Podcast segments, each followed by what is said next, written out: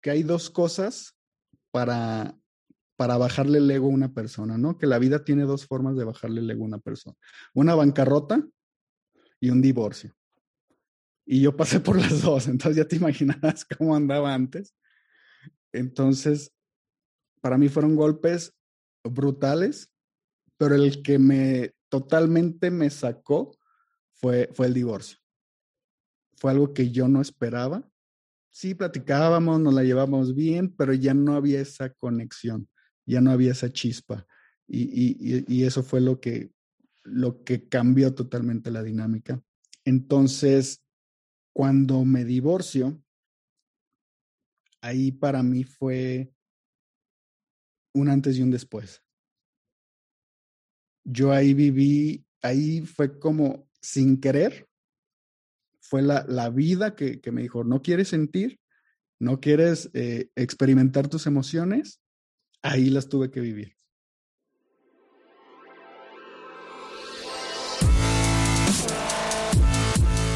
Bienvenidos, Injodibles. Hola, soy Víctor Vargas, coach de vida y alto desempeño, conferencista y empresario. Y en cada episodio te presentaré personas o mensajes injodibles para inspirarte a revelar y expandir los límites de tu mente, tu corazón y tu espíritu. Gracias por acompañarme a conectar y a elevar la vibración. Comenzamos.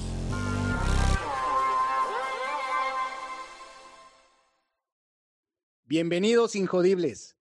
El día de hoy tengo a un invitado que su propia historia, su mensaje, lo presenta a sí mismo. No tengo más que decirte de él, que es una persona con la que he conectado en redes sociales desde el inicio de este proyecto y que hoy estamos aquí conversando. Él es Jesse Barocio, de Cosas Después del Amor. Así se llama su cuenta en Instagram, arroba Cosas Después del Amor. Y es un experto en rehabilitación de corazones después de la ruptura de pareja. Así nada más, para que veas. A esta persona, a este personaje tengo frente a mí. Y pues bienvenido, Jesse, ¿cómo estás? Qué gusto tenerte aquí. ¿Qué pasa, Víctor? ¿Qué pasa, Víctor? Aquí muy, muy feliz, muy feliz de por fin vernos. efectivamente, te sigo desde los primeros capítulos y desde que te escuché dije, quiero estar ahí, quiero estar ahí en Injodible y hoy, hoy tengo esa, esa grata sorpresa de, estar aquí contigo y listo, listo para empezar. Pues no hay fecha que no se cumpla, Jesse. Le habíamos puesto en el calendario eh, una fecha a esta conversación y aquí estamos. La admiración es mutua, realmente también eh, yo te sigo desde, pues supongo que fue casi mutuo, ¿no? Me seguiste, te seguí, ya no sé en qué orden. Y, aquí estamos, muy, interesado de esta conversación y esta plática que, pues sin más ni más, al estilo injodible, con nuestra frase icónica, érase una vez un pequeño Jesse. ¿Cómo sigue esa historia? Perfecto, vamos, vamos empezando con, con la historia. De hecho, te quería comentar, tengo varios días pensando en, cómo, cómo relatar esto para, para que haga sentido y, eso me llevó a hacer introspección, me llevó a, reflexionar y me di cuenta de algo. Eh, yo nací en Guadalajara, Guadalajara, Jalisco, México. Actualmente tengo 34 años. Nazco un 8 de agosto. Y algo que me di cuenta en esta introspección es que siempre de alguna forma he sido fiel a mi esencia. Y todas las cosas que me han pasado en, la vida me han llevado al punto en el que estoy hoy. Y todas las cosas que me han pasado han sido para bien. Algún, inclusive las peores, que en un momento más te, estaré contando, que, que fue una bancarrota, que fue un divorcio. Hoy las agradezco porque gracias a ellas estoy aquí. Entonces, empezamos en, eh, en Guadalajara cuando nazco. Eh, mi papá ingeniero, mi mamá maestra, maestra de escuela. Ellos son de, de una generación en la que estudiar era como lo máximo, ¿no? A ellos les tocó la, generación de que eran los primeros que estudiaban de su familia. Antes nadie había estudiado eh, una, una carrera. Entonces, en mi casa siempre fue estudiar, fue algo muy importante tienes que estudiar para ser alguien en la vida, fue una de las, de las frases que, más, que más escuchaba. Y yo, eh, de, pequeño, de joven, yo no tengo buena memoria. Yo no tengo buena memoria y tú sabes que, en la escuela lo que se califica es la memoria.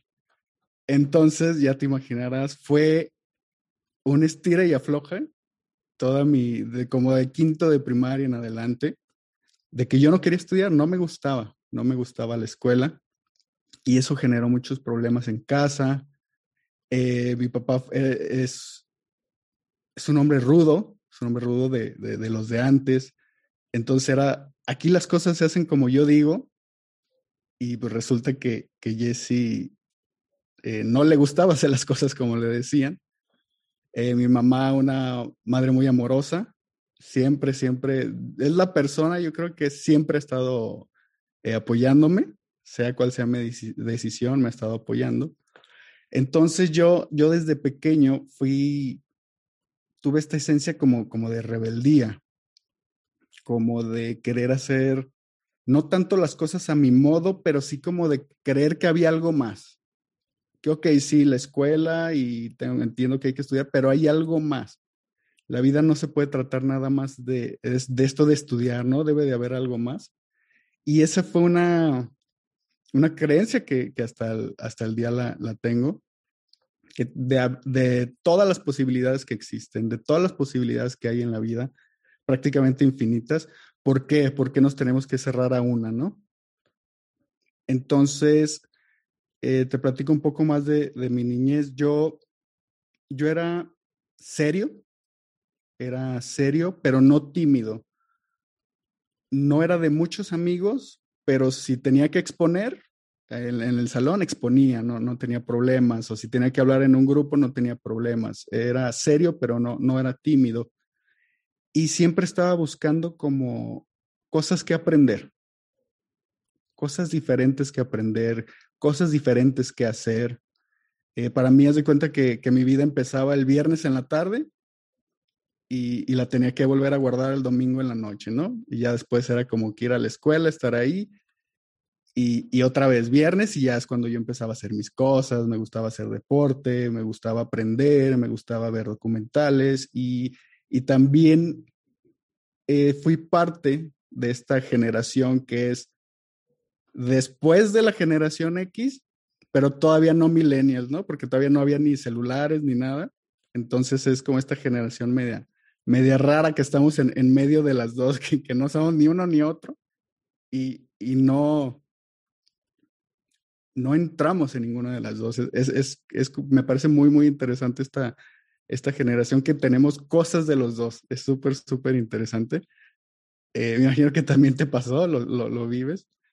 Entonces. Claro, claro. Eh, hubo algo que, me marcó mucho, eh, ya, ya yendo más adelante, un poquito, ya entrando a la, secundaria, todo esto, fue que, que yo en esa rebeldía, que, que hoy es, yo lo veo como, un, como una fortaleza, en aquel entonces, en la adolescencia, enojado, eh, que por qué las cosas tenían que ser así, fue una debilidad porque yo lo llevé para el otro lado, para hacer las cosas como yo quería, en brincarme las trancas, en más que proponer un cambio, era como enfrentar, ¿no? Enfrentar lo que había y, como nos toque, ¿no? Ahí era de los que siempre reprobaba, de los que siempre me lo sacaban del salón, en mi casa siempre había problemas porque yo no quería eh, eh, atender a, ya ponerme a estudiar y todo eso. Y, y para este entonces, te menciono, yo tengo un hermano, solamente un hermano, y él todo lo contrario a mí, él era súper aplicado, súper estudioso, de cuadro de honor, de medalla, de dieces, del número uno. Entonces ahí se, se marcaba más, ¿no? Se marcaba más el, el, el, rebelde, el rebelde de la familia. Entonces, ya, ya estando aquí en la, en la secundaria, en tercero de secundaria, me pasa algo que, que, que me cambió. Fue una de las primeras cosas que me cambió la vida completamente, que fue mi primer novia, en serio, de la que me enamoro. de la que tengo una relación increíble. Tú sabes, la primera relación, todo es felicidad, pura alegría, puro eh, experimentar cosas nuevas. El primer amor, el primer amor nunca se olvida. Así es. Entonces, una relación súper, súper increíble, cuatro años. Terminamos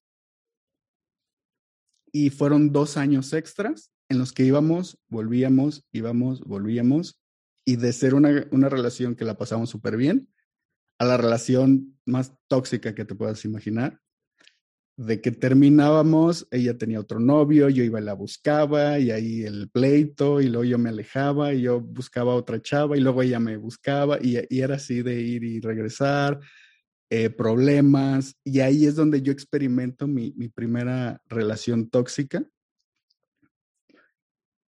Y ahí todavía no lo sabía, pero me doy cuenta, tiempo después me doy cuenta de que todos los patrones que aprendemos en la infancia, de cómo nos relacionamos con el amor en, la infancia, es la forma en la que nos vamos a relacionar con nuestras parejas.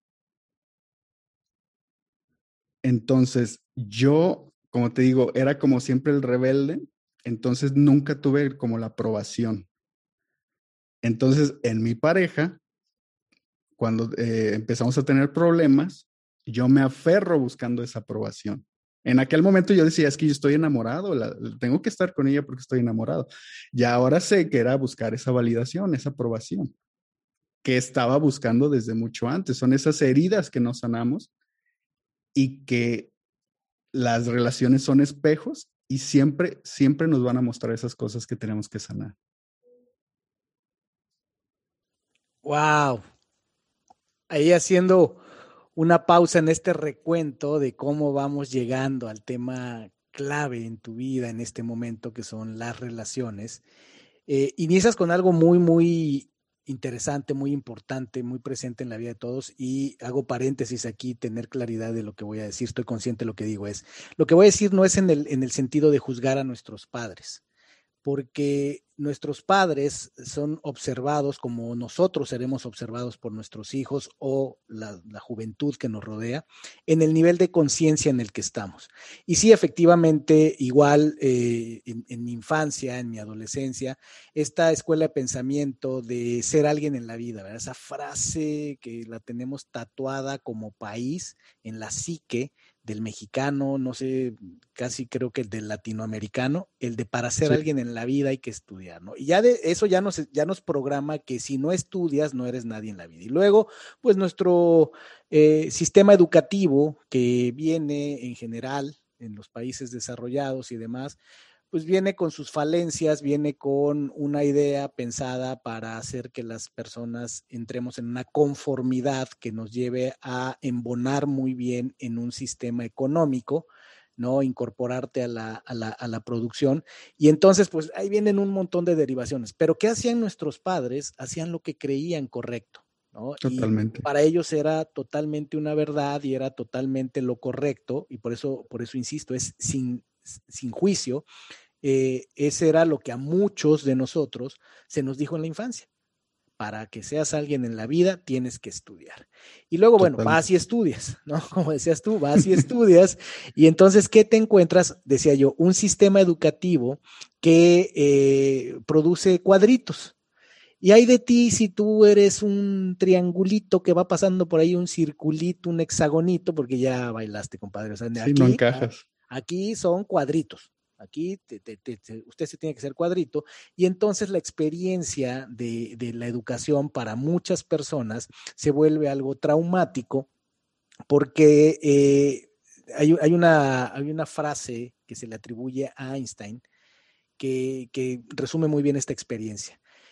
Si tú juzgas a un pez por su habilidad para trepar un árbol, lo vas a hacer sentir estúpido toda su vida Y entonces esa experiencia también nos marca a muchos en la, en la edad temprana, cuando nos enfrentamos a un sistema educativo que se dedica a hacer cuadritos y desdeña todo lo que es diferente a un cuadrito, y entonces te hacen sentir estúpido cuando no, tu habilidad eh, clave no es la memoria, cuando tu habilidad no son las matemáticas, que es por lo que eh, antiguamente yo eh, pienso que las cosas han cambiado un poco para bien pero anteriormente, o sea, la absoluta medida de inteligencia generalmente en, las escuelas promedio eh, era tu habilidad en las matemáticas. O sea, si eras bueno en matemáticas, podías ser bueno en español y en historia, bueno, más o menos, pero si eras bueno en matemáticas, eras inteligente. Sí, sí, exacto.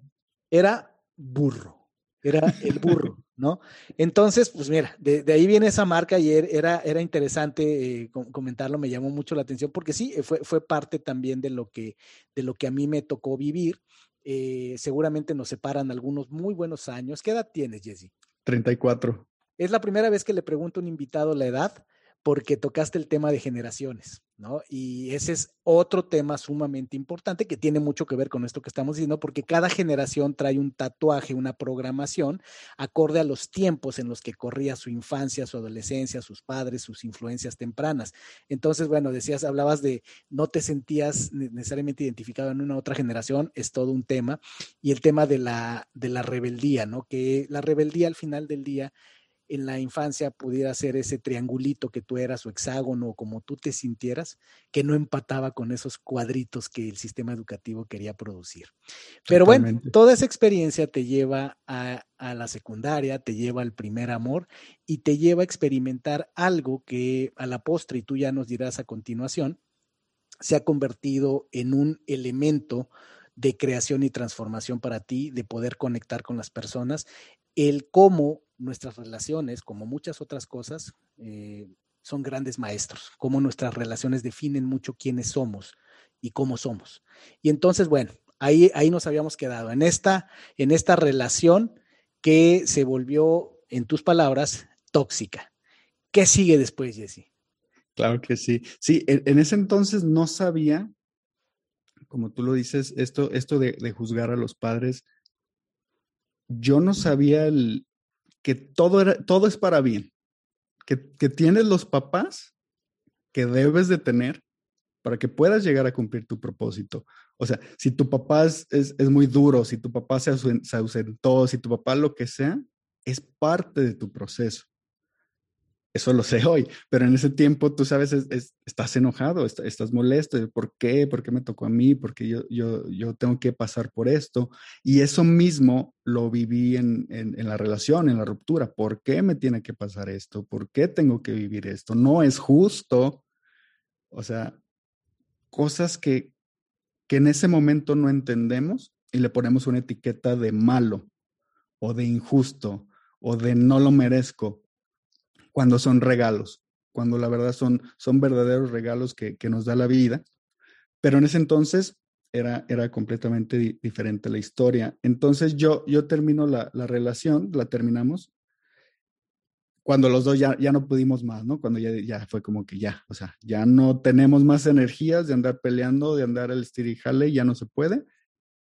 Vamos dejando esto y nos dejamos de hablar, así de, de tajo, ¿no? De, que es la, la, única forma de hacerlo. Entonces, ahí yo ya tenía 21 años aproximadamente.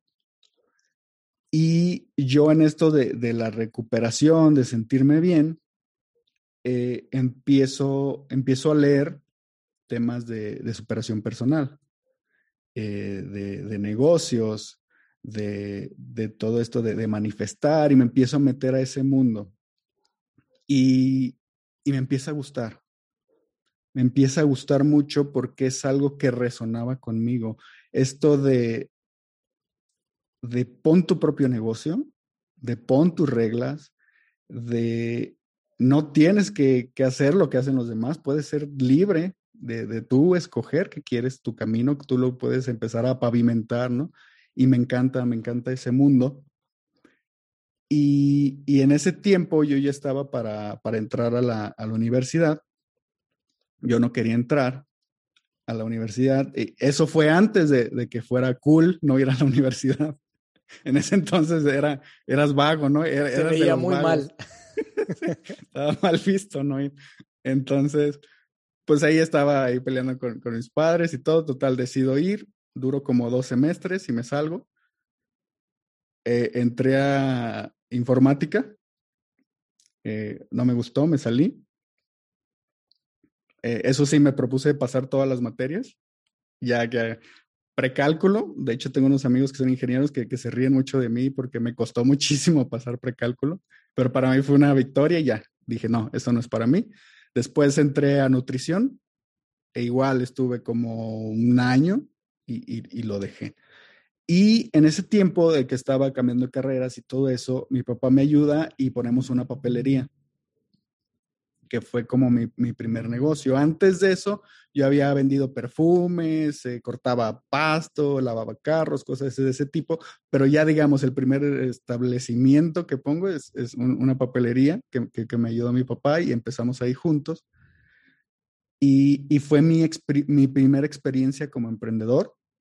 De, de, ir a abrir, de hacer las cuentas, de pagar proveedores, de los cheques, del banco, todo esto. Y me encantó para mí fue totalmente otro mundo, fue algo que, que me enganchó y a partir de ahí eh, seguí estudiando. Volviste en, a la escuela, reincidiste. No, eh, eh, autodidacta. Okay. Autodidacta. yo, yo siempre he estudiado por mi parte. Digamos, no la educación formal, pero siempre estar aprendiendo algo. Eso sí. Entonces, eh, llega un punto en que quiebra la, la papelería, la, la, quiebro, mejor dicho, y, y, es mi primera experiencia de fracaso, ¿no? Mi primera experiencia de fracaso en, en los negocios. Eh, la tenemos que vender porque ya no había flujo, y, y ahí es una, una experiencia y un aprendizaje muy, muy importante. Después de eso, eh, entro a un trabajo formal y ahí conozco, no en el trabajo, pero sí con, con, unos, con unas personas de las que trabajaban ahí, conozco a la que iba a ser mi esposa.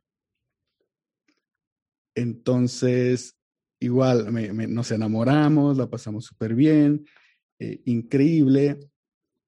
Eh, empiezo a trabajar eh, después de ese trabajo, que era en un call center, donde aprendí ahí mucha, mucha ideología de, de cómo trabajan los, los, eh, los gringos, eh, veo totalmente otro horizonte, otra forma de trabajar, otra forma de tratar al empleado, ah, y me abre todavía más, más la mente.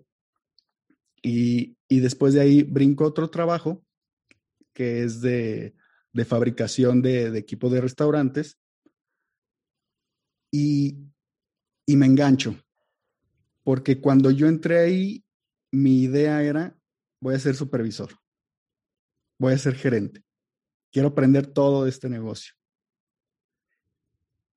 Yo, yo vengo de, de la generación de, de, las películas de, de Stallone, de Van Damme, de todo esto, y estar trabajando en, en, una, en una bodega donde todo el día eran chispas y cortar metal y, fundir y todo eso me gustaba, ¿no? Me gustaba estar viendo todo eso, era como, como estar en las películas que, que antes. Y me gusta mucho ahí el, eh, mi jefe en ese entonces me empieza a enseñar, se da cuenta que, que, tengo muchas ganas, me empieza a enseñar. Y después de tres años, sí, como, como tres años, yo decido poner mi, mi, mi negocio, ¿no? De, de, fabricación de equipo de restaurante. Y ahí es como que empiezan dos historias. Es mi misma historia, pero, pero la podemos contar en dos, porque una es yo como emprendedor y después empresario, y la otra es cuando me caso. Porque los dos tienen como su, su pico, que era donde yo me sentía invencible, intocable, y los dos tienen el, la caída, que, que cayeron y, y cayeron a, hasta más no poder. Entonces ahí... La caída estrepitosa. Sí, entonces ahí, ahí empiezan como, como estas dos, dos vertientes de la historia aquí que estamos en esta bifurcación, esta Y, esta disyuntiva en la, en la carrera que se abre, eh, algo importante que me parece relevante rescatar es el, tema también de, la mentalidad que, hablamos con respecto a los estudios, la carrera y ya había yo dicho, ¿no? El tema de, bueno, el sistema educativo y esta idea de que estudia para que seas alguien en la vida, que también desemboca en que tenemos mucho esta situación de, eh, a veces de esa mentalidad nos lleva a que es mejor ser un licenciado ingeniero de apeso, como muchas veces se dice, y es despótico realmente, pero es a lo que el sistema muchas veces lleva. Por eso hay pues, eh, tantos profesionistas muchas veces desempleados o que, están, que no ejercen su carrera, porque nuestra cultura eh, por mucho tiempo desdeñó los, la educación técnica, desdeña los oficios, ¿no? Por esta idea de que para ser alguien tenías que tener un título universitario lo cual, como dices tú, la cosa hoy día es, es diferente, pero también importante ver siempre los extremos, ¿no? Hoy día también escucho muchas voces que desde mi punto de vista tampoco es correcto, donde te plantean, y estoy hablando de gente que pues tiene mucha influencia en los medios, eh, en las redes sociales, donde está esta idea de que si, si no eres emprendedor, eres un loser, ¿no? O sea, es el otro extremo. Sí. Es también, porque además vende, vende la idea, ¿no? Mucha gente se siente. Vende cursos. Eh, exactamente, se siente no muy contenta en un empleo. Eh, y pues son atraídos mucho como eh, deslumbrados por la idea de, sí, yo voy a poner mi propia empresa. Y entonces el asunto es que no hay una sola talla que le quede a todos. Emprender no es para todos, trabajar en una empresa tampoco es para todos, pero es parte de, esta cultura que pues en la medida que no nos conozcamos, tú deseas algo muy importante, que no ubiquemos cuál es nuestro propósito, pues vamos a estar dando de tumbos. Y así como hay gente muy feliz, muy próspera y que ha ayudado a cambiar el mundo siendo colaboradores en una gran organización, pues hay quien lo hace fundando su propia empresa, pero no hay una talla para todos. Y yo insisto en eh, llamar a, la, conciencia a las personas para que no se dejen deslumbrar ni por una ni por otra. La respuesta es te tienes que conocer, conocer cuáles son tus habilidades, cuál es tu propósito. Y ya si te vas un poco más profundo, tú lo, decías, ¿no? ¿Por qué la vida te pone en las situaciones que te pone? ¿Por qué naciste donde naciste? ¿Por qué eh, tuviste los padres que tuviste? Es parte de irte conociendo para saber cuáles son tus regalos, tus, tus eh, talentos y con qué veniste a aportarle al mundo. Y entonces, afortunadamente, hoy vemos que también en muchos lugares está despertando. En muchos lugares tú me decías, no me presentes con títulos, a mí no me gustan los títulos, ¿no? Y era algo que antes se usaba mucho. Cuando yo empecé a trabajar, o sea, la gente yo le tenía que decir de, licenciado, ingeniero. Uy, si, no les decías licenciado ingeniero, se ofendían. Este, había los este, letreritos en los escritorios que decían, y eso afortunadamente fue cambiando. A mí ya no me tocó cuando yo ya era eh, licenciado, este, pues, a mí me daba flojera ponerme licenciado. Eh, y hoy día estamos en un punto donde ya hay organizaciones tan avanzadas que de hecho ya no contratan en función de, títulos. No los desdeñan, está bien, si traes un título, pues qué bueno, pero más bien se van por el tema de eh, resultados, de cuál es tu historial, qué habilidades traes, qué talentos demostrables traes y qué resultados has traído. Y me parece algo mucho más eh, evolutivo que solamente porque estudié en determinada escuela, eh, pues ya por eso me contratan. Entonces, esa, esa experiencia que nos das, Jesse, en tu caso, que te llevó por, por, caminos donde exploraste el trabajar desde, desde joven, el acabando a emprender con tu papá, que decías, pues con mi papá, mi papá no era suavecito, ¿no? Pero, pero, pero te llevó de la mano, te hicieron, se hicieron socios en la papelería, y luego de la mano de Stallone y de y de, y de, Van Damme, ¿no? Te inspiraste y empezaste a hacer mobiliario para restaurantes. Y luego llega además esta otra ala que seguramente esta ala del amor, esta ala de las relaciones, desemboca mucho en donde estás hoy, ¿cierto? Totalmente, totalmente, sí. Las dos historias desembocan donde mismo y las dos historias me cambian, me cambian completamente eh, la vida y cómo yo veía la vida. Entonces yo, yo empiezo a, empiezo con mi emprendimiento, ¿no? Empiezo con, mi celular, con mi carro y con muchas ganas. E, era lo que, lo que tenía.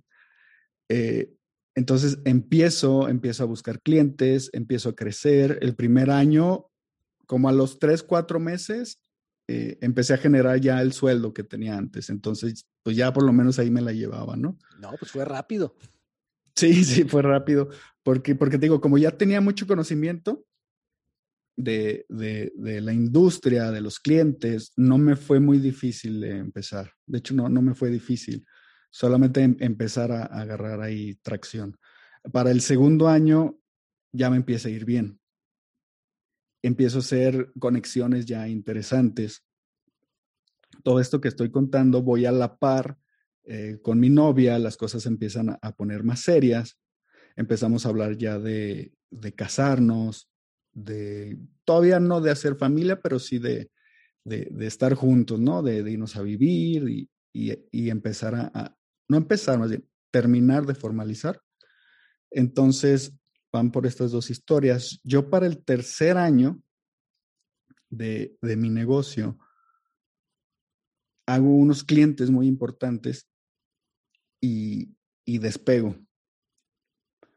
Eh, te estoy hablando que para el segundo año, ya para términos del segundo año, ya había yo, ya me había cambiado yo de bodega, ya tenía, ya para el tercer año ya tenía 10 empleados, teníamos maquinaria, eh, teníamos la bodega, ya teníamos camioneta y, y ya te imaginarás cómo, cómo yo me sentía. Porque tú mencionaste algo muy importante hace rato.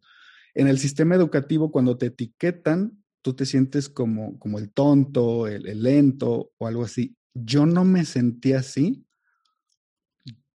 pero yo, la forma en la que me protegí, por así decirlo, fue con mi ego fue como de, les voy a demostrar que no soy un burro, que no soy un tonto, que no soy un lento. Fue como puro ego, ego, ego.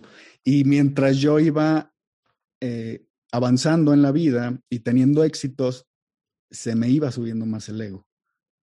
Entonces, es súper, súper importante esto porque yo para el tercer año, ya cuando crezco, ya cuando eh, empiezo a, facturar ya, ya, cantidades importantes, tenía el, tenía el ego por las nubes, ya era como, ya vieron quién, quién, quién es el bueno y quién, este, que ustedes se equivocaron y yo estaba bien.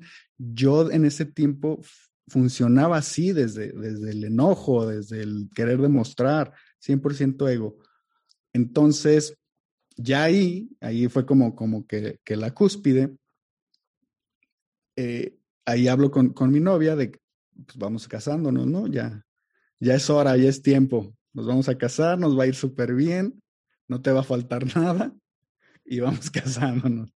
Y ya, nos casamos, eh, que fue yo creo una de las mejores decisiones que, que, he tomado en mi vida. Fueron, fueron unos años ahí increíbles, no los cambiaría por nada. Y como te decía, muchísima experiencia, muchísimo aprendizaje. Edad, ahí, estabas joven. Tenía 29. Okay, okay. Ah, no, ya no estaba. No, ya no, ya no, ya no.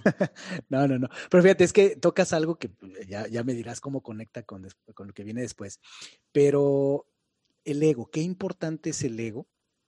Porque realmente el ego o lo podemos ver como lo peor que nos pasa a los seres humanos o es nuestra mayor bendición o en realidad es una combinación de las dos. ¿Por qué razón? Porque el ego, en gran medida, tu sentido del yo, como le queramos llamar en, en, en otras culturas, es, tiene entre otras, tres funciones básicas. La primera, y tú lo, lo acabas de ejemplificar, te ayuda a sobrevivir. Sí. El sentido de supervivencia, el de que busques la manera de salir adelante en un entorno que pudiera ser adverso y demás. Número uno. Número dos, el tema de ser aceptado. Y entonces es donde el ego también lo usas para agradar, para defenderte o, o ser aceptado por las buenas o a la fuerza, ya depende la personalidad de cada quien. Y tercero, el ego también nos lleva a buscar lograr control, progreso a través del control. Lo interesante de todo esto es que cuando eso va creciendo y cuando lo logramos mantener en un balance, progresamos, pero generalmente las historias se complican cuando justamente una, dos o las tres variables se salen de proporción. Cuando somos demasiado reactivos, demasiado agresivos, mucha sobrevivencia, todo lo veo como amenaza y reacción, ¿no? Cuando eh, mi tema de ser aceptado también se me sale de control y dejo de ser quien realmente soy, o bien eh, me obsesiono con el control, con tener el control de que las cosas y las personas fluyan de acuerdo a lo que yo creo que se debe de hacer y de ahí pues ya tú me contarás, a ver qué, a ver qué sale después. Sí, claro, claro. Entonces, totalmente de acuerdo con, lo que dices del ego, es, es, una herramienta, es una herramienta, pues la que nos mantiene aquí, la que nos ha eh, hecho sobrevivir tanto, tanto tiempo aquí en la Tierra, pero, pero ya estamos en otro nivel, ¿no? Hay, hay que encontrar ese siguiente nivel de, de conciencia en donde sí lo identificamos, sí, sí lo aceptamos, pero ya no vivimos de acuerdo al ego. Pero bueno, en ese tiempo todavía no lo sabía. Entonces, yo eh, para el tercer año ya me caso, todo bien, todo increíble, como nunca antes, y, y, tengo mi primer tropezón. Fueron dos tropezones muy importantes, bueno, de hecho tres. Eh, mi, un error fuerte que tuve fue de con este, este deseo de crecer, yo todo lo que entraba de flujo lo metía a crecimiento. Más empleados, eh, más vendedores, más maquinaria, más, más todo. Prácticamente no gastaba yo mucho en mí, era, era meter, meter, meter. ¿Por qué? Porque yo quería esta, este sueño, ¿no? De, de, tener una empresa gigante muy rápido y, ese fue mi error. Entonces, eh, uno de los clientes más importantes que tengo, eh, tenemos problemas y no me paga. Entonces, por cómo estaba manejando yo el negocio, se me cierra la, llave del flujo, empiezo a tener muchos problemas, empiezo a marchas forzadas y como al mes otro cliente no me paga. Entonces, haz cuenta que a partir de ahí yo trabajé con pura deuda. Pedir al banco, pedir a amigos, pedir a todos. Y ahí yo creo que es lo más importante de la historia de cómo el ego no me dejó decir, basta, hay que poner un alto, hay que como de, hay que tratar de, de salvar esto lo mejor posible o cerrar. No, yo hice, lo voy, a, lo voy a hacer y lo voy a hacer y lo voy a hacer, ya sin ver números, ya sin ver nada más que por, por puro ego, así, ¿no? Por mis pantalones yo la voy a hacer y pues resulta que no la hice. Entonces, eh, en el cuarto año, esto te estoy platicando, fue el cuarto año, fue todo el año de estar luchando, de estar peleando, de estar eh, pidiendo créditos, de estar pidiendo dinero, de estar hasta que llega un punto en que digo, le debo a todo el que conozco, no tengo ni un peso en el banco y ya no tengo forma de sacar dinero. Entonces ahí es cuando hablo con los empleados eh, pues, de cómo está la situación, de obviamente ya lo sabían, eh, llego a acuerdos de, bueno, pues a, ti te, te, pago con, vendemos la camioneta y te pago esto, ¿tú qué quieres? No, pues yo quiero poner un taller, ah, pues llévate la maquinaria y así, ¿no? de, pues tengo estos perritos y estos gatitos, ¿quién los quiere? Y así es como eh, termino, termino eso, pero me quedo súper endeudado, me quedo súper frustrado. Yo en ese momento no entendía qué es lo que, qué es lo que estaba pasando. Fue un año de que desde las 8 de la mañana hasta las 10, 11, todo el día llamadas para cobrar, todo el día llamadas, eh, que dónde estás, que necesito ver, que cuándo vas a pagar. Fue algo que me pegó muy, muy fuerte, bajé como 8, 10 kilos, no dormía, todo, me despertaba a las 3 de la mañana y con los ojos ahí pelando los ojos pensando qué iba a hacer. Fue algo que, que me afectó muchísimo y, en ese momento cambió totalmente la dinámica del matrimonio. Del no te va a faltar nada, yo te voy a dar todo lo que necesites, al, ¿sabes qué? Eh, no, más tengo esta semana para, la comida, la luz y se acabó. Oye, que vamos al cine, pues, pues no hay para el cine, no hay, no hay para nada más que para lo, más básico. Ahora, ubícanos ahí, eh, porque donde estábamos antes era esa Y esa bifurcación, estabas con el negocio despegando y con la relación también. es cuando me caso. Se dio el matrimonio, en este caso, al punto en el que ya estás ya con el negocio quebrado después de haber tenido bonanza y demás. ¿Se había consumado la relación o todavía era un noviazgo? ¿Estaban en eso? No, ya estábamos casados. Matrimoniados. Ya nos casamos yo cuando estoy al tope del negocio, nos casamos. Y a partir del próximo año es cuando eh, empieza lo de los clientes que no me pagaron y todo eso. Pero digamos, fue un año en el que sí fue estresante, pero pues hay más o menos. Eh, de matrimonio fue muy bueno. Y el siguiente es donde ya empiezan los problemas, donde se cierra la llave del dinero y, y empieza totalmente una, una dinámica muy diferente a lo, a lo que estábamos acostumbrados de que si bien no, nunca hubo que viajes y eso, porque, porque pues yo lo que ganaba lo invertía, pero sí había esa de, vamos a cenar, pues vamos, y vamos al cine, pues vamos, y, me gusta esta camisa, ah, pues cómprala. Esa, digamos, esa, esa holgura sí la había, pero después ya nos quedamos nada más con, con, lo básico, con lo básico, y ahí es, es cierto, Jesse, es cierto el adagio de que cuando el dinero sale por la puerta, en tu, en tu experiencia, ¿el amor se va por la ventana? Sí, huye, o sea, el amor huye. Al momento que, que se complica la situación, el, el, amor huye. Eh, en ese momento así lo viví. Y, y no, no se trata aquí de, de, apuntar, ¿no? De que, ay, no es porque no hay dinero. No, obviamente yo no estaba en, en, mi mejor estado mental. Eh, obviamente no era yo totalmente. Entonces ahí nos, fuimos separando y, yo ya había cerrado el negocio. Yo empiezo otra vez a, buscar trabajitos, ¿no? Para, sobrevivir, de vendedor sobre todo. Eh, encuentro un trabajo que tenía una, buena proyección para, gerente de, ventas a nivel nacional. Eh, empezamos a, a contactar unos clientes importantes y, y yo ahí yo ya estaba viviendo todos los días con esa desesperación, con esa necesidad de tengo que vender algo ya. Tengo que vender algo grande ya para, para salir de donde estoy. Porque aunque ya yo tenía otro trabajo y habían pasado unos meses, eh, las llamadas eran las mismas, las personas me seguían buscando, el banco y todo, todo el mundo eh, me hablaba. Entonces, ahí empiezo ya a trabajar a marchas forzadas eh, no sé si, si te ha pasado ya cuando tú sabes que ya no estás al 100, pero tienes que levantarte a, dar el, si tienes el 80 lo tienes que dar, si tienes el 20, pues tienes que dar el 20. Y ya las cosas como no se te empiezan a dar de esa forma, ya están siendo forzadas y se empieza a complicar más la situación. Total, llega al nivel, perdón, llega al punto en el que eh, mi esposa decide eh, separarse me dice, ¿sabes qué? Pues ya, ya no hay más.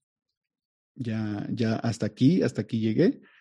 Entonces, eh, ahí viene mi segundo, mi segundo golpe que me da la vida. Hace poco, hace no mucho leí que, que hay dos cosas para, para bajarle el ego a una persona, ¿no? Que la vida tiene dos formas de bajarle el ego a una persona. Una bancarrota y un divorcio. Y yo pasé por las dos, entonces ya te imaginarás cómo andaba antes. Entonces, para mí fueron golpes brutales, pero el que me totalmente me sacó fue, fue el divorcio. Fue algo que yo no esperaba, porque sí no teníamos la mejor, eh, no éramos, digamos, tan felices, pero no éramos una pareja que peleábamos, no éramos una pareja que nos la lleváramos mal. Éramos como dos buenos amigos viviendo en la misma casa. Sí, platicábamos, nos la llevábamos bien, pero ya no había esa conexión, ya no había esa chispa. Y, y eso fue lo que, lo que cambió totalmente la dinámica. Entonces, cuando me divorcio, ahí para mí fue un antes y un después. Yo ahí viví, ahí fue como sin querer, fue la, la vida que, que, me dijo, no quieres sentir, no quieres eh, experimentar tus emociones, ahí las tuve que vivir. Vivía de cuenta que sentí cuando me dijo me quiero separar, sentí todo lo que no había sentido por años. De cuenta que le abrieron la llave a todo y salió todo, me salió todo. Eh, me acuerdo esa noche no pude ni dormir. Estuve como desconectado mentalmente, no podía ni trabajar, no pude. Todo el tiempo estaba emocional, o sea, fueron todas las emociones que tenía guardada salieron en ese momento. Entonces, ahí ya es cuando se junta, ¿no? Eh, la bancarrota y andar como que sobreviviendo, el divorcio, ahí ya se junta la historia, porque otra vez soy nada más yo. Y, en este trabajo que tenía buena proyección, teníamos muy buenos clientes, eh, fue una, una situación como de, fue un año en el que teníamos como seis clientes, muy buenos, muy buenos negocios. Los seis eh, de ninguno se hizo, de los seis. Uno a uno fueron, no, ¿sabes qué? Pues ya tenía el, crédito aprobado, pero pues que siempre no. No, pues es que, ¿sabes qué? Ahí andaba como que entrando el, el, peje y, y, era como que, no, es que déjame ver a ver qué pasa. Ya ves que había mucha gente nerviosa. No, que mejor no. Muchísimo, o sea, yo no... Empieza la incertidumbre económica pero viene junta con esta bancarrota de tu negocio propio, con todas las emociones del carrusel que debió haber sido, con el, divorcio y como decías, efectivamente hay una escala, hay una escala que eh, tipifica el impacto emocional que tienen ciertos eventos en la vida de un ser humano y efectivamente de los más altos, si no mal recuerdo, el más alto es la pérdida del cónyuge. ¿No? La pérdida de que muera la pareja de alguien.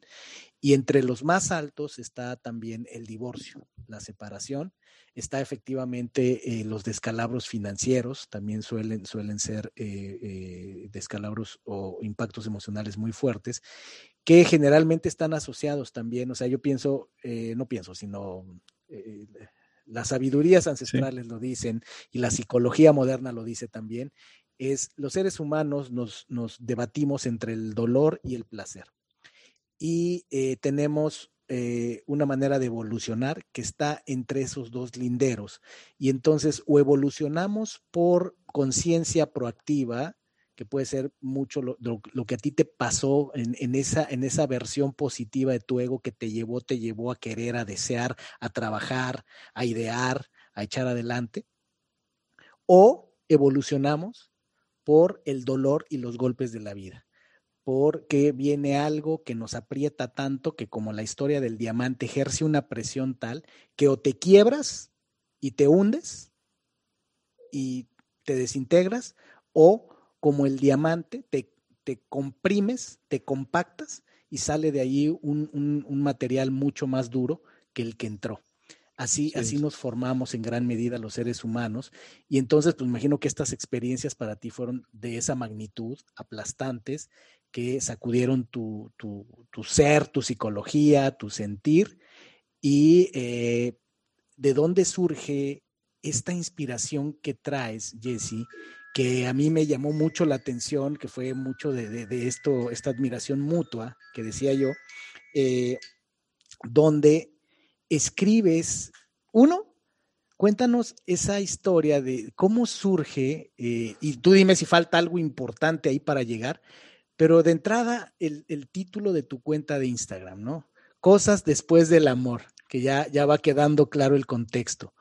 Eh, y te empiezas a inspirar de tal forma que empiezas a escribir, y ya tú nos dirás que es, es, como, es como un diario, es como, ¿cómo fue ese proceso que lo vas sacando? Porque logras, lograste una conexión con muchas personas. Eh, yo al, al, inicio, cuando, cuando vi la primera vez tu cuenta, y la verdad es que son de esos sesgos cognitivos que tenemos las personas, que no está bien, pero confieso que lo primero que, pensé cuando vi tu cuenta, pensé que era una dama la que estaba detrás de la cuenta, ¿no? Porque lo veía yo como muy, no sé, eh, yo dije, no es muy común que los, que, los hombres escriban así acerca de la decepción, ¿no? Y me sorprendió gratamente cuando vi que detrás de, cosas eh, después del amor estaba un hombre un hombre, un hombre sensible y que pues de ahí surgió la idea de debe haber una muy buena historia detrás de esto.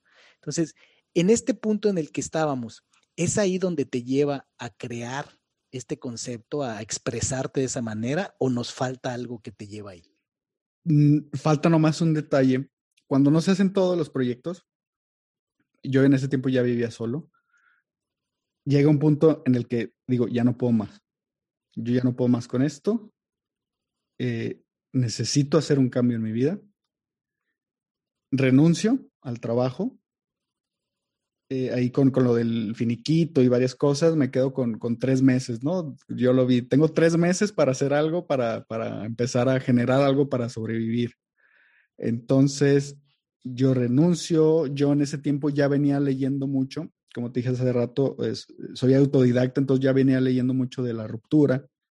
Entonces, un 17 de octubre renuncio, el 18 de octubre me pongo a pensar ahora qué voy a hacer y el 19 de octubre hago una página de Instagram y le pongo cosas después del amor.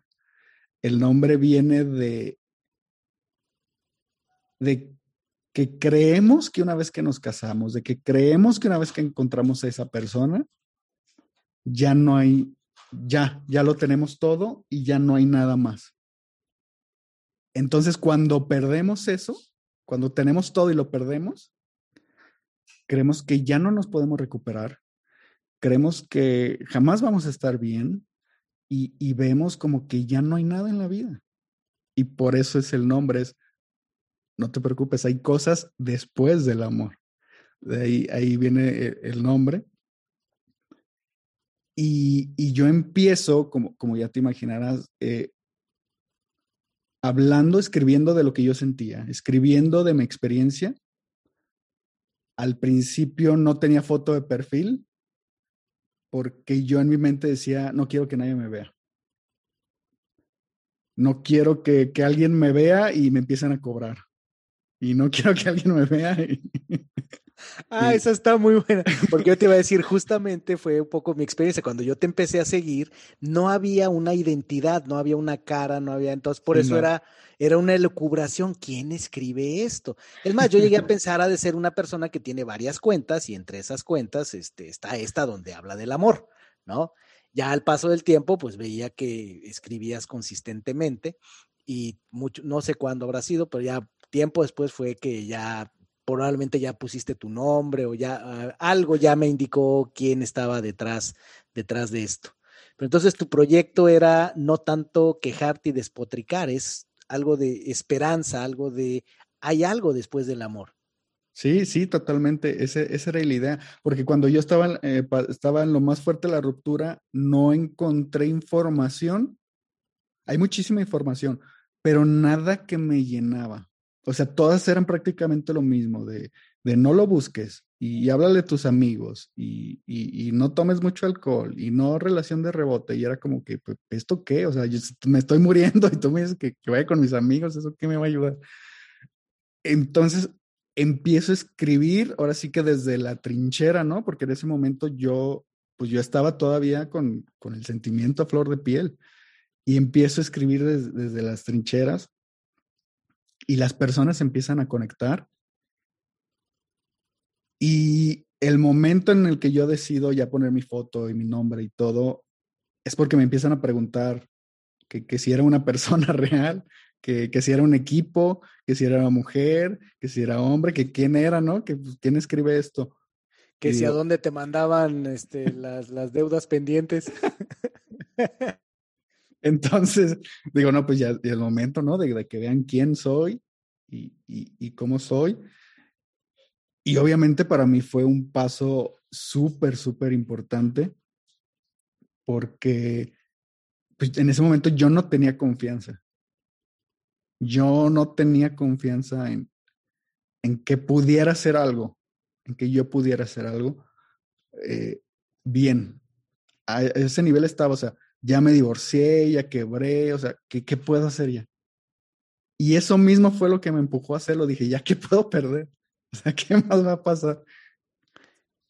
¿Qué sientes, Jesse, que fue o es ese mensaje clave que tú no encontraste en ningún otro lugar que a ti te, te, te diera energía, te diera ánimo, te diera esperanza? que tú dijiste, pues como nadie más lo está diciendo, yo lo voy a decir. A esa persona que está en la parte baja, bajísima del dolor después de una, de una ruptura, más allá de lo que tú decías, de los típicos consejos que te encuentras por ahí, ¿cuál sientes tú que fue de los mensajes clave que te pusieron en la atención de, de, de muchas personas? Propósito y espiritualidad. Eso fue en mi experiencia y lo veo día a día con las personas, lo que a mí me sacó yo cuando empecé a pensar, esto me pasó por algo, esto me pasó para mi bien, esto es un regalo, es una oportunidad, mi vida cambió. Porque cuando, ¿por qué? Y no, yo no merecía, que la injusticia, que la vida, o sea, te vas hundiendo y te vas hundiendo y te vas hundiendo y, y quieres vivir como víctima, te vas a sentir como víctima. Entonces, yo veo esto de y fue una de mis primeras frases que más empezó a generar polémica, que me escribía la gente, ¿cómo te atreves a decir eso? Que decía, es un regalo, el divorcio es un regalo. Y me escribía hasta la fecha, cuando digo algo así, la gente me dice, ¿cómo te atreves a decir eso si estoy sufriendo? Es un regalo. No lo ves en este momento, pero te aseguro que lo vas a encontrar. Y, para mí de eso se trata todo esto de las tragedias, entre comillas, que nos pasan en la vida, son para que mejoremos, son, son para que nos lleve a cumplir ese propósito que todos tenemos, que todas tenemos. Entonces, para mí, ese fue lo que me empezó a, a, a distinguir, lo que fue diferente. Aparte de mi forma de expresar, que conforme iba ganando confianza, eh, iba siendo yo mismo. Y mientras más me permitía ser yo mismo, más conectaba con las personas.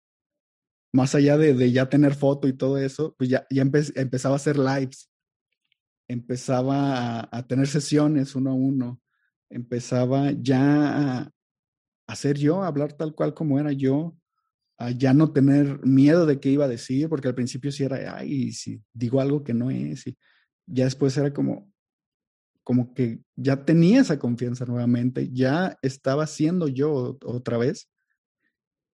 Y, y me preguntan, ¿y cómo lo hiciste?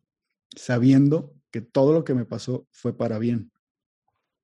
Dejar de decir, es que mi papá, ¿por qué era así? Y después dije, entendí, si me hubiera tocado un papá que no fuera tan duro, no, como tú dijiste, el diamante, no hubiera soportado esos años de, divorcio, de gente hablándome, de cobranza, de, no los hubiera soportado. Pero ahora sí que, que estaba,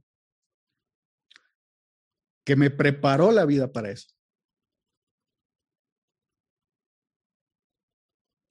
Hay algo que te quiero preguntar y es, eh, ya tú me dirás si ya lo has comentado en otro lado, si alguien ya te lo ha preguntado, si alguien ya te lo, te lo ha dicho.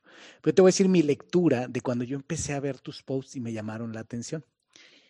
Porque ahorita que dices del propósito, la espiritualidad y cómo salir adelante, esa es, esa es una etapa en la que ya estás mirando adelante. Pero mi lectura, cuando yo empecé a leer tus posts, lo que creo que, que, me, que atrajo mi atención y que yo creo, y puedo estar equivocado, que atrae la atención de muchas de las personas que te siguen, es que al menos muchos de los posts que yo vi tenían que ver con esa batalla, esa lucha que me lo llegó a transmitir de pensar si es cierto, o sea, de cuando la persona está en ese punto que puede ser la toxicidad que hablabas, donde todavía no llegas al punto de ya estoy hablando del propósito y lo que sigue y mi espiritualidad.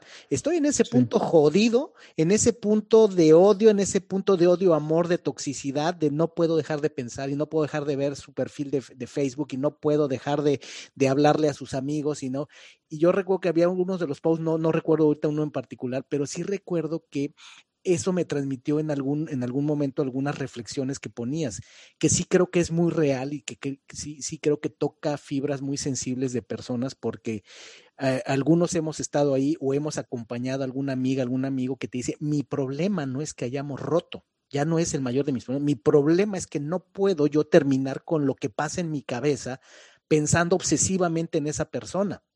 ¿Y qué hago con todas las cosas que tengo aquí de ella y no puedo dejar de pensar? ¿Y qué hago con todas las personas que conozco que nos conectan a los dos? ¿Y qué hago cuando yo solito, obsesiva y enfermizamente, estoy hurgando en las cosas que además me lastiman? Y cuando la busco o lo busco, siendo, eso sí me acuerdo, por ahí había un post tuyo que decía, este, pues que cómo te vas a encontrar, no sé, el alivio cuando nada más estás pensando y tratando de buscar a la persona que te causa dolor, ¿no? Sí. Entonces, yo siento que mucho de eso, eh, al menos a mí particularmente, eh, me llamó mucho la atención. Eh, e, eso, eso fue, fue planeado, eso fue, no, no porque sea maquiavélico ni nada, sino, sí, sí. Sí, sí, sí, lo que yo capté es, es algo que tú notas o ya te han dicho de, de, deja tú ya a dónde vas cuando te separas y el propósito y demás, que es muy importante, no, no, no, no lo desdeño. Pero a mí me llamó la atención eso porque dije, eso conecta mucho con esa fibra de dolor de la persona que está realmente en ese infierno de ya no estoy en la relación, que ya estaba mal, ya venía enfermita, la relación ya hacía daño. Este, no estoy todavía en la recuperación, donde ya estoy en otro rollo, sino estoy en eso que es ese infierno de estar en medio de una relación, donde tú solito con tus pensamientos o tú solita con tus pensamientos te das cuenta que no sueltas y no sueltas y no sueltas. Uf, cuéntanos, Jesse. Sí, claro. Y, la, frase que dice, sí, es, es una de mis favoritas, de no busques alivio en la persona que causa tu enfermedad o no busques alivio en la persona que, causa tu dolor. Ese, ese periodo del que tú hablas es cuando yo estaba entre que firmando el divorcio y en todo el proceso. Entonces, yo escribía, como te digo, desde las trincheras de lo que yo estaba sintiendo era como una mezcla, una mezcla entre, entre herramientas, pero era más lo que yo estaba viviendo. Era más este, este sentirse perdido en la vida, pero sentir que como que hay una luz, no sé dónde, no sé dónde está la puerta, pero yo sé que está. Y es más o menos lo, lo, lo que en ese tiempo transmitía. Haz de cuenta que que como lo sentía, lo escribía. Y sí, efectivamente, empecé a conectar mucho. Yo tuve una situación que fue, como yo ya había vivido una situación muy tóxica, una, ruptura muy tóxica, cuando termina eh, eh, mi matrimonio, yo ya sabía qué no hacer. Y yo no la busqué, la bloqueé de todas partes, no buscaba a sus amigos, o sea, yo ya sabía exactamente lo que no tenía que hacer, porque si no, de plano me iba a volver loco. Y dije, yo ya sé qué no hacer, y efectivamente no lo hice. Y ahí fue como que también empecé a, a experimentar esas herramientas por carne propia. Lo que yo digo hoy, oye, es que no puedo eh, eh, con mi pareja y no sé qué hacer, bloquealo. No, pero es que lo quiero mucho, bloquealo y son ya temas que yo experimenté y sé exactamente lo de las, estuve en las dos, es, lo que me gusta de, mi experiencia, que ya estuve en, en, lo tóxico, en lo loco, y ya estuve en la separación sana, que sí, se que sí duele, que sientes que, que te andas muriendo, pero no te sigues envenenando. Poco a poco va saliendo esas toxinas, y sí, efectivamente, como a los tres meses fue cuando empecé a escuchar tu, tu podcast y fue cuando nos escribimos. Sí, fue más o menos ahí que yo todavía traía el, el, mensaje ahí de más, más crudo, más, más, más de, de, de, dolor. Y de hecho, eh, tiempo después, bueno, sobre todo ahora, ¿no? Que veo esos posts, digo, ay, güey, sí, sí, sí estaba doliendo. hasta lo viviste, ¿no? Dice, ay, sí, me estaba doliendo, me ardía. Es que fíjate que ahí es donde se ve la autenticidad y cómo efectivamente sí transmitimos energía a través de cualquier medio, ¿no? Y quien toma un elemento de red social efectivamente tiene un instrumento para transmitir cosas relevantes intensas para cada quien. Entonces, yo creo que sí lograste transmitir eso en esos posts, que por lo que me dices ahorita, efectivamente era una etapa que tú estabas viviendo y yo creo que a eso se atribuye el que tú mismo decías, no estoy encontrando lo que yo estoy sintiendo, porque ahorita no estoy en el punto donde me vengan a decir qué haga yo cuando ya estoy de salida. Ahorita estoy en el hoyo, ahorita lo que nadie me dice cómo lidiar en el hoyo y eso es muy importante. Eh, yo, pasé por mi, mi eh, tuve mis noviazgos de joven y, tuve mis historias donde hubo ruptura y se rompe el corazón más joven, pero la más fuerte, pues una de las que estamos hablando, pues fue el divorcio de mi primer matrimonio que aquí te diría, obviamente, este es tu episodio, no el mío, ¿verdad? Este, eh, mi esposa, Ciciali, que también está en medios, la encuentran en arroba Ciciali-Rivas, arroba Ciciagi con doble L, guion bajo Rivas. Ella y yo tenemos un episodio donde justamente, que fue en la segunda temporada, no lo quise hacer en la primera, donde platicamos toda esta historia. Y ambos pasamos por un primer matrimonio. Y ambos nuestro mensaje, nuestro, nuestro aprendizaje es algo que tú has dicho y que es muy importante. Las cosas pasan para algo. Nosotros creemos que nuestra historia de amor fue solo y únicamente posible gracias, honrando a todo lo que pasó. Un divorcio, por más amistoso que sea, es una experiencia devastadora. Eh, hablo por mí dentro de que fue algo muy civilizado, muy platicado, muy lo que sea, siempre va a haber emociones, siempre va a haber cosas que uno o el otro no alcanza a entender. Eh, y es difícil, por eso lo digo por experiencia, sí, es una de las experiencias más traumáticas, aún cuando sea un, divorcio de mutuo acuerdo, ¿ok? Sí, claro. Que fue, que, fue mi caso. En, algo que quiero traer a la, conversación es, eh, no lo quiero llevar necesariamente para allá, pero el punto es, en mi caso, estaba mi hijo Javier, mi primero, el primero de mis tres hijos. Okay. Y para mí eso hacía toda la diferencia del mundo, ¿no? Porque este, siempre se puede estar peor, sí, siempre se puede estar. Una cosa es una ruptura y es dolorosísima y todo esto que ya dijimos. Pero cuando hay alguien en medio, es totalmente diferente, ¿no?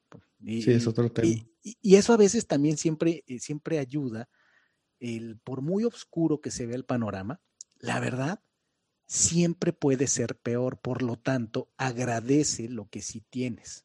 Agradece que un poco como tú decías, no, pues sí, la verdad es que un divorcio es un regalo. Cuando ya lo puedes ver, cuando ya la mente está más clara. ¿Por qué? Porque es la oportunidad de un nuevo empezar, es la oportunidad de corregir todo aquello en lo que lo regaste en darle una mejor versión de ti a otra persona. Pero para llegar ahí es todo un proceso, son etapas que no te puedes brincar. En mi caso, creo que uno de los mejores consejos que llegué a recibir de la persona que menos me esperaba fue ese. Nada más, esta persona lo único que me dijo, y con eso no sabes cómo me resolvió mucho, me dijo, brother, nada más, yo, yo ya pasé por un divorcio y lo único que te puedo decir es, es un proceso y no te puedes brincar etapas. No te quieras brincar etapas. Hay pasos muy claros, vas a ir, vas a ir bajando, bajando, bajando al hoyo, no te lo vas a poder brincar. Entonces, paciencia, vive tu proceso y ya vendrá el momento de salir. Créeme que ese pensamiento me acompañó durante todo el proceso y me ayudó muchísimo a vivirlo de, otra manera.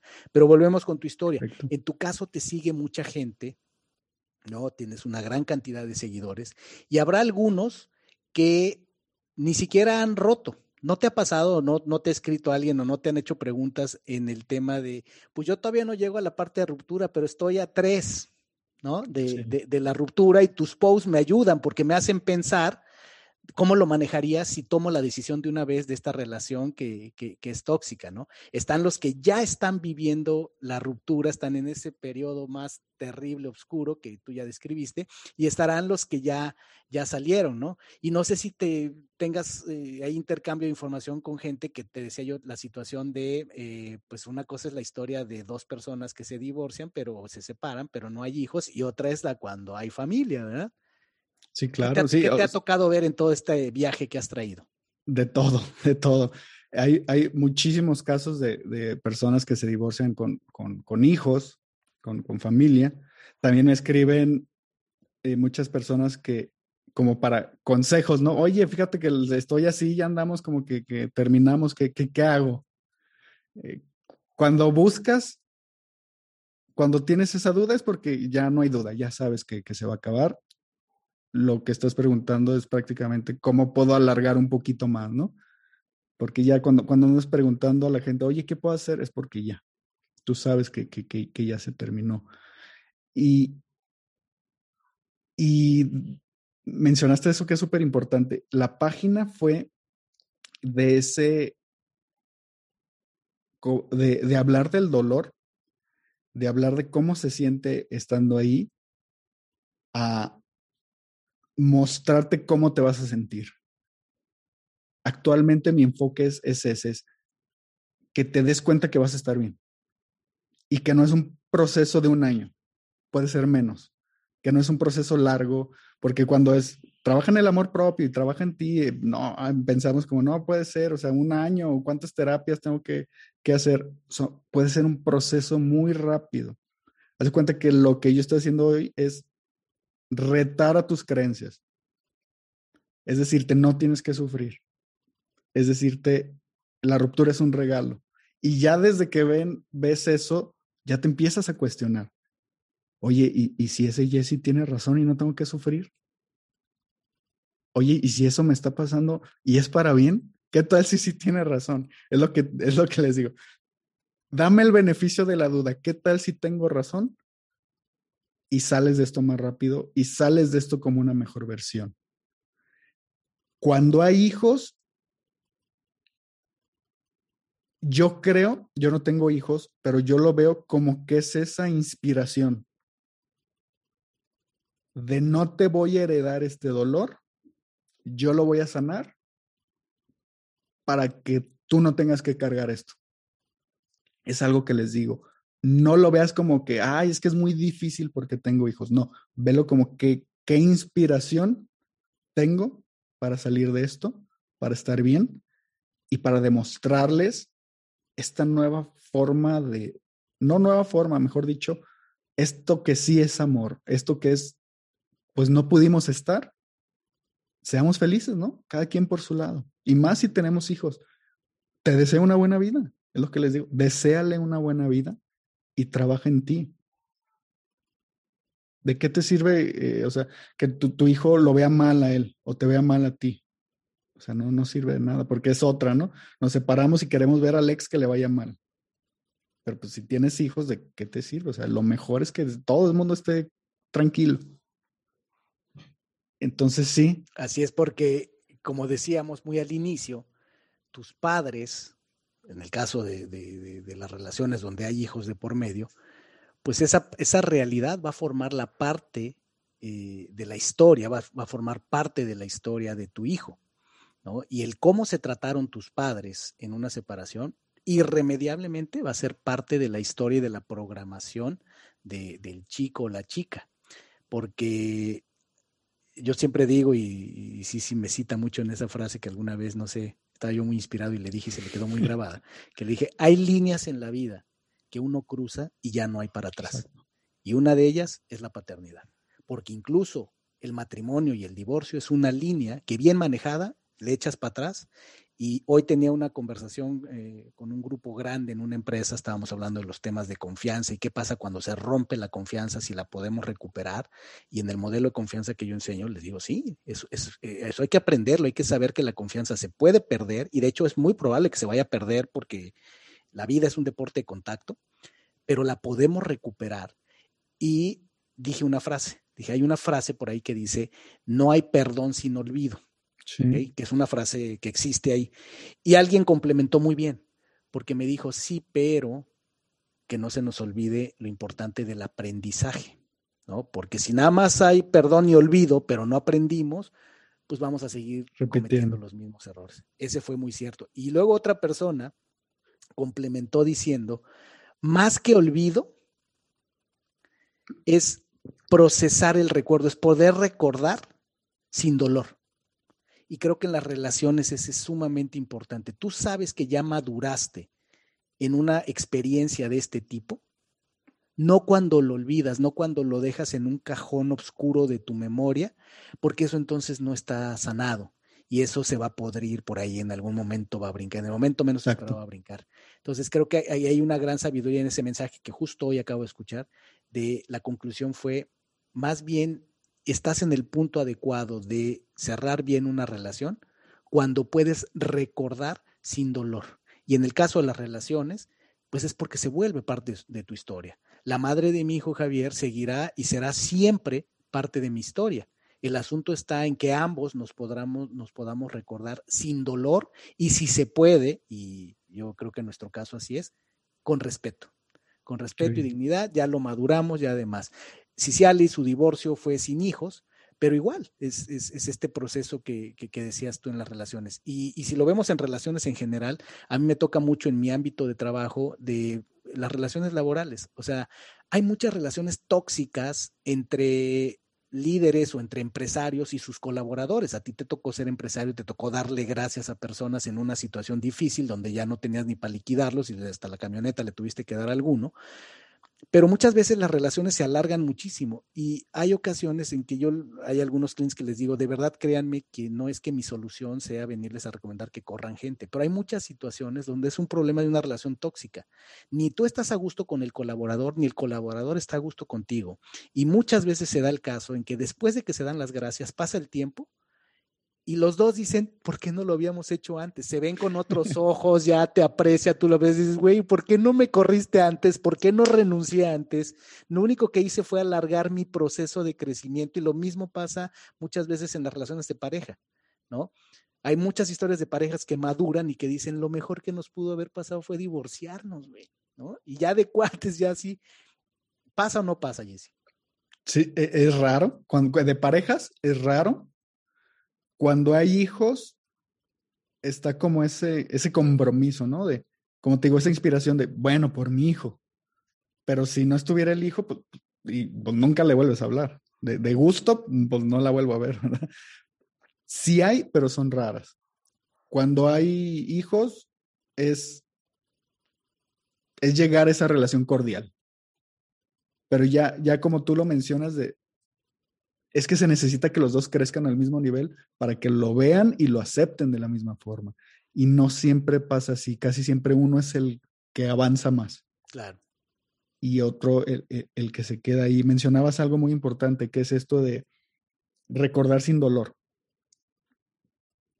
¿Cómo me doy cuenta que ya superé? Cuando recuerda sin dolor. E, esa es la, la, la clave de, de, superar. Yo no, ya sé que... No cuando olvidaste cuando recuerdas sin dolor o, ya no sientes el agravio. Exactamente, porque me dicen, ¿cómo olvido a mi ex? Nunca lo vas a olvidar, jamás lo vas a olvidar. Yo hace 15 años que terminé con, con mi primer novio y todavía la recuerdo. Y, te cuento con, con, con, gusto, esa es la diferencia, que ya no me duele. Ahora lo veo como la experiencia.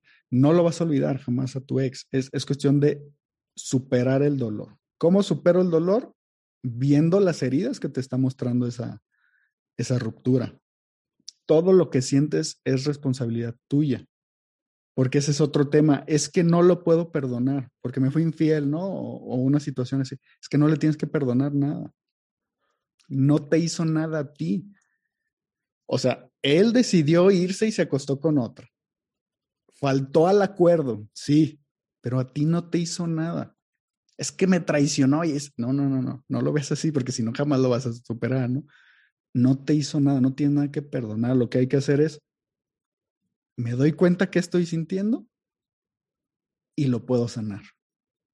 Si seguimos apuntando es que él me hizo, ella, jamás, jamás sanamos. Y, y es algo de lo que con todo lo que experimenté, con todo lo que he aprendido y sigo aprendiendo, me propuse encontrar esta fórmula, por así decirlo, para que las personas no tengan que pasar por tanto sufrimiento, por tanto dolor, porque no tiene sentido que, nos duela tanto. Obviamente es por creencias que tenemos de antes, por heridas desde antes, que podemos identificar rápido y sanar. Entonces, cada vez con las personas que trabajo, me doy cuenta que es tener la mentalidad de quiero sanar. Eso es todo lo que necesitas para sanar, decir, sí quiero. Porque las personas que no quieren, lo dicen. Es que no lo quiero superar. Es que yo quiero volver a fuerzas. Bueno, pues pues te puedo echar porras, ¿verdad? Pero más no, no te puedo ayudar a menos de que tú digas, basta. una etapa del proceso que, como bien decías tú, eh, se puede sanar rápido. Y yo en mi experiencia y lo que sé y lo que trabajo con el tema de pues, entender la mente humana, entender los procesos psicológicos humanos y demás emocionales, es totalmente de acuerdo. O sea, hay personas que pueden sanar la ruptura de una relación más rápido, pero bien sanada quiere decir que lo que hacen es pasar por todos los procesos más rápido. Pero si más rápido significa que a veces es un autoengaño. No, ya, yo ya estoy bien, ya. Si no pasaste, y ahí, hay que estudiar, ¿no? Hay, hay, hay, hay, procesos, hay modelos muy, muy famosos, hay dos o tres que puedes buscar en internet cuál es el proceso del duelo o el proceso por el que pasa una persona en separación y te dice las diferentes etapas, ¿ok? Sí, claro. Aquí el, el catch es abusado porque en ese rápido, quiero superar esto rápido, lo que sí eh, yo no creo es en que superes procesos, o más bien superes una situación de estas brincándote procesos, que es por eso decía yo, para mí fue el mejor consejo y en aquel tiempo yo estaba cero cercano a los temas de trabajar con seres humanos, este, y es toda una realidad. De que se puede más rápido, estoy de acuerdo contigo. Se puede, justamente esa es la idea de eh, crecer tu conciencia, de, de buscar apoyo de terapeutas y demás que es el caso en general de los consultores y los coaches. ¿Qué hacemos? Lo que le hacemos es ayudar a las personas a acelerar sus resultados. El trabajo que tú estás haciendo, en gran medida, pues es lo que nos estás diciendo, es lo que les estás ayudando a muchas personas a hacer el proceso más rápido. Y sí se puede. Se pueden tener resultados distintos de manera rápida, pero lo que tiene que ser es orgánico, seguir los procesos naturales, porque si te los brincas, viene un rebote vienen cosas que entonces no pasaste, no sanaste y, cuidado, ¿no, Jesse? Sí, ¿sabes cuál es la diferencia, Víctor? Que creemos que el, el, proceso es de superar a mi ex. Creemos que el proceso se trata de, de todo lo que, las heridas que, que, me hizo la, la relación. Al ex lo superas rápido. Lo que sí lleva un proceso que es justo lo que dices, es superar y sanar tus heridas. Porque si estuviste con un narcisista, con una persona muy egoísta, es por algo, porque tienes heridas que te están demostrando esas relaciones y por eso sientes que, te estás muriendo.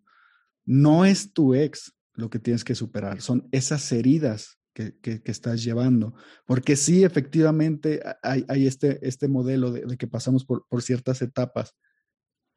Y yo ya lo viví, pero no sané de fondo. Sí superé a mi ex, sí sané a mi ex, pero como no lo viví de fondo, lo repetí. Y si no lo sano, lo vuelvo a repetir.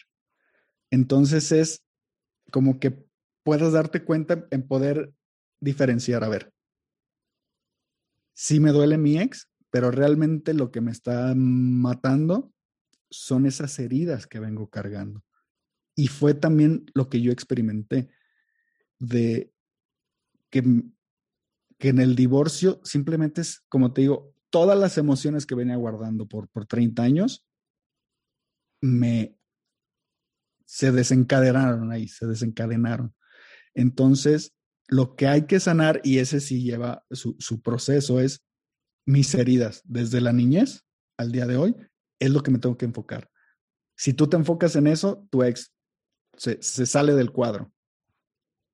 Y es cuando puedes agradecer, gracias por enseñarme esto. Claro, se vuelven maestros. Es que es bien importante lo que dices en las relaciones. El punto es, en realidad nadie te puede hacer daño. Exacto. Como, como igual nadie te puede hacer feliz. Esas son las grandes falacias que cuando ya nos vamos a lo profundo, ahí está el problema. Es muy poderoso lo que tú dices. Es más que superar a tu ex, es lo que no se repara, se repite. Y si tú no reparas tus propios patrones, tú mismo lo acabas de decir ahorita, ¿no? Muy valiente y muy importante y muy honesto. Es decir, yo traía mis propias emociones ahí de antes incluso de tu pareja. O sea, somos la suma, o sea, como, como dice Jean-Paul Sartre, como decía Jean-Paul Sartre, somos lo que hacemos con lo que hicieron de nosotros. Cada uno ya traemos nuestra programación y así llegamos a las relaciones. El asunto está es que en las relaciones, mucho de esto ya tú me dirás, Jesse, en gran medida es un tema de autoestima. Porque por eso nadie te puede lastimar. El libro de los cuatro acuerdos te lo dice con claridad. O sea, nadie te puede, no te tomes nada personal porque nadie te puede lastimar si tú no lo permites. Entonces, esto de las heridas, lo que decías tú y demás, es, sí, ya tu ex, esa, esa debiera ser la parte fácil, porque el problema de desengancharse de una relación es, la, pareja ya se fue, ya está en otro rollo, y eh, es tú cómo te quedas, dónde está tu autoestima, dónde está tu autoconcepto, porque así te hayan hecho las cosas más atroces, al final sigue siendo un tema tuyo de aceptación, de tú cómo filtras la realidad. El punto es que perdemos mucho tiempo, uno, queriendo ser eh, que los demás nos hagan felices, poniendo la responsabilidad de nuestra felicidad en los demás, que va muy relacionado con el otro gran problema con las relaciones, que es siempre queremos que los demás sean diferentes, siempre queremos que los demás se adapten a mí y ese es el sufrir y ese es el que, ¿por qué eres así? Cuando le decimos a alguien, ¿por qué eres así? Lo que estamos diciendo de inmediato es, ¿por qué no eres como yo quiero que sea? ¿Por qué no me adivinas en las parejas, no? ¿Por qué no me adivinas el pensamiento? ¿Por qué no haces lo que yo quiero y necesito? y de preferencia sin que yo tenga que decirte. Eso es amor. Amor es que me adivines el pensamiento y hagas lo que yo diga cuando yo quiera eh, y sin que lo diga, ¿no? O sea. A las adivinanzas. Así es. Entonces me suena muy importante este mensaje que nos, que nos regalas de la reflexión de, de, lo que pasa eh, tan importante con un aspecto de la vida fundamental que es la, las relaciones, ya sea de parejas, ya sea, a veces es con las amistades, ¿verdad? A veces es hasta con la familia. Sí, claro. la, la, de, la de comentarios que te deben de, de, llegar eh, en, en, tu página. Eh, ¿hay, hay, hay, algún caso en particular que te venga a la mente, Jesse? Sin decir nombres, obviamente. Pero, ¿O qué es lo que más te llega? ¿Personas que lo están considerando, personas que ya están en medio o personas que ya están en la etapa de salida? De todo, de, de todo. Generalmente son de los que están empezando y de los que están en medio. De, los que están saliendo, eh, a veces sí se, se pasean unos que otros, pero más, que nada para ver, pero digamos el, pero en sí es este, los que están viviendo la situación, tal cual. Esas son, son las personas con las que, con las que hablo todos los días, con las que me escriben y, y son a las que les hablo también en todos mis posts y, y, en todos mis videos. Uf. sí. Sí, entonces, y, algo también que, que, me dicen seguido es, eh, oye, ¿no te cansas de, de, escuchar todos problemas todos los días? Y no es que me canse, porque lo que pasa es que no me enfoco en el problema. O sea, no, no, no estoy para escuchar las historias. Porque si me dicen, oye, ¿te puedo contar mi historia? Nomás cuéntame cómo terminaron. O, o, nomás cuéntame un pedacito, porque sí, si me pongo a escuchar las historias y todas las tragedias, pues eh, sí me cansaría, ¿no? Porque no es el tema, no es cuántas veces has repetido esa historia, no te va a servir repetirla más. Vamos a, a lo bueno, vamos a, a ver por qué te está doliendo tanto, a ver qué es lo que tenemos que solucionar. Entonces, no, no, definitivamente no me canso. Todo lo contrario, me gusta, me gusta mucho estar eh, haciendo esto y me dedico 100% a esto. O sea, todo el día desde que me levanto hasta que me duermo, estoy, en, estoy en rupturas, en propósito, eh, trabajando esto. Es, es como te decía hace rato, es la vida me trajo hasta aquí para cumplir mi propósito. O sea, de lunes a domingo trabajo en esto, trabajo entre comillas, y, y me encanta. Y, y, realmente es algo que disfruto. Es mi hobby, haz de cuenta que, que es mi hobby. Vives tu eh, pasión. Exacto. Al, que le gusta lo que hace, nunca más va a trabajar. Porque ya no, ya no, le llama trabajo, le llama propósito, le llama vida. No, temazo, ¿qué, qué, qué temas? Pues las relaciones por algo son lo que son, ¿no? Podríamos pasar aquí largas horas pero me gustaría escuchar, Jesse, de ti, con todo esto que nos has contado, para ti, ¿cómo funciona el universo? ¿Cómo lo explicarías? Esa, esa, pregunta está muy, muy, muy buena. Y, y es algo que, que me, me, pregunto y es algo que, que, he pensado mucho de para mí el universo es amor. Para mí, eh, yo, yo creo en Dios. Entonces, Dios es amor. Dios creó todo. Si Dios es amor, entonces su, materia prima, con lo que Él crea, es, es, amor, ¿no? Es, es, es Él mismo. Entonces, Dios al crear el universo está plagado de amor. Y lo podemos ver eh, en la noche cuando vemos las estrellas, la luna, el horizonte, los paisajes, los animales, otras personas, cuando damos un abrazo, cuando vemos algo que nos emociona. O sea, todo lo que sentimos, todo lo que realmente nos maravilla está lleno de amor, está lleno de, de belleza. Aquí el punto es que nos separamos de nuestra naturaleza. Para nosotros vivir y experimentar ese amor, hay que dar amor, porque el amor no es algo que se recibe. O sea, no podemos esperar que me llegue el amor para vivirlo. El amor es algo que se da. Y yo experimenté esto, que cuando empecé a dar amor, no, no nomás a mi pareja y no nomás a mi mamá y a mi papá, no, a personas que nunca he visto en mi vida, a personas que, que pasan por la calle, a, todas las personas que me escriben en Instagram, tratarlos con, con amor. No te digo ya que, no, pues yo soy muy respetuoso, no, es, te abrazo, ¿no? Te, te trato de abrazar, te trato de, de hablarte con amor. Entonces, cuando yo experimenté esto, me di cuenta que efectivamente todo es amor pero lo sentimos cuando nosotros lo damos. Ahí es cuando nos conectamos con nuestra naturaleza. Para mí el universo es amor y hay que dar amor para conectarnos con esa naturaleza. Amor y dar amor. Así es. Y me estoy saboreando con todo lo que nos has dicho y sobre todo el tema de relaciones y salir desde las penumbras y demás. Para ti, Jesse, ¿qué es ser injodible? Ser injodible. Para mí es saber que todo, que todo lo que te pasa en tu vida es un regalo. Que, que nada te puede joder. Porque como, como lo decía hace rato, si todo es amor, todo lo que me está pasando es un regalo. Tengo que ver qué, es, qué aprendizaje hay ahí. Tengo que ver qué es lo que tengo que aprender. Porque si aprendo, voy a ser mi mejor versión y voy a hacer lo que tengo que ser. Entonces, nada te puede joder. Todo es para tu bien. Si todo es un regalo, ¿qué te va a joder? Nada. Nada. Y fíjate que aquí no, no te voy a dejar ir sin esta pregunta que normalmente no la hago, pero a ti sí te la voy a hacer. Y ahorita, ¿cómo, cómo está el estatus de Jesse? te sigues inspirando en la soledad, en la soltería, en todo eso, o, o ya el amor volvió a tocar a tu puerta? ¿Cómo está eso? soltero.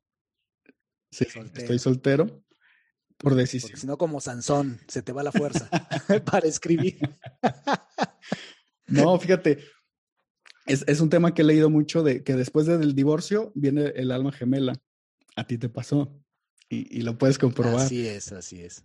Que que rara, rara vez tu alma gemela o tu amor de la vida o como lo quieras ver, viene en tu primer matrimonio. Es algo que, he estado leyendo mucho.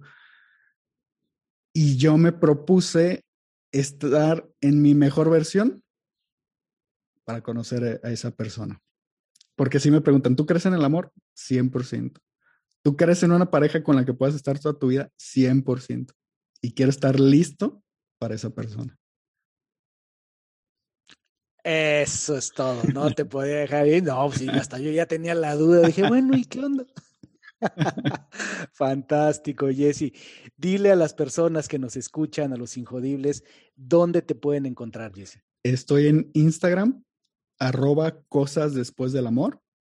Ahí, si están pasando por una ruptura, si me quieren platicar algo, si tienen una reflexión, lo que sea, por mensaje directo, todos los mensajes que me mandan los contesto.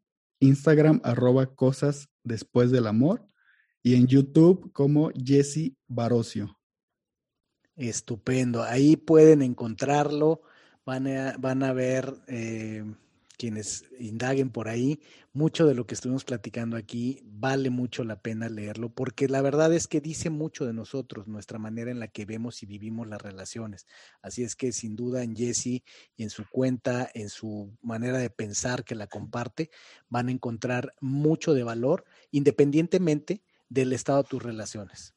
Yo hoy día, como decía él, eh, en mi caso, no puedo generalizar, pero en mi caso efectivamente coincido con Jesse. Eh, después del de, primer matrimonio, llega Cicilia a mi vida y para mí es mi alma gemela. Sí, claro. Eh, pero aún cuando vivo una relación estable con mi esposa, como toda relación donde tenemos pues de repente que, balancearnos y, y demás, me, me, dio muchos mensajes leer, por eso atrajo mi atención, eso fue lo que pasó, la verdad, yo vi su cuenta y atrajo mi atención y bueno, pues ya aquí estamos hablando y aquí está ya su historia. Así es que muchísimas gracias Jesse, gracias por estar aquí en Injodible. Y a ti, mi querida, mi querido Injodible, me encuentras en Instagram en Ser Injodible, en Facebook en Ser Espacio Injodible, en todas las plataformas de podcast, eh, particularmente en Spotify. En YouTube tenemos un canal de YouTube con cápsulas, con videos muy, muy importantes, con todas las historias de los injodibles. Y también te recomiendo que nos visites en el sitio web injodible.mx donde vas a encontrar todos los episodios, vas a encontrar artículos y también puedes descargar un kit muy importante de injodibilidad si vas a injodible.mx diagonal toolkit. Te escucho, te veo en el siguiente episodio. Gracias por haberme acompañado en un episodio más para moldear y forjar tu mentalidad injodible. Tenemos una cita con tu grandeza en el próximo episodio.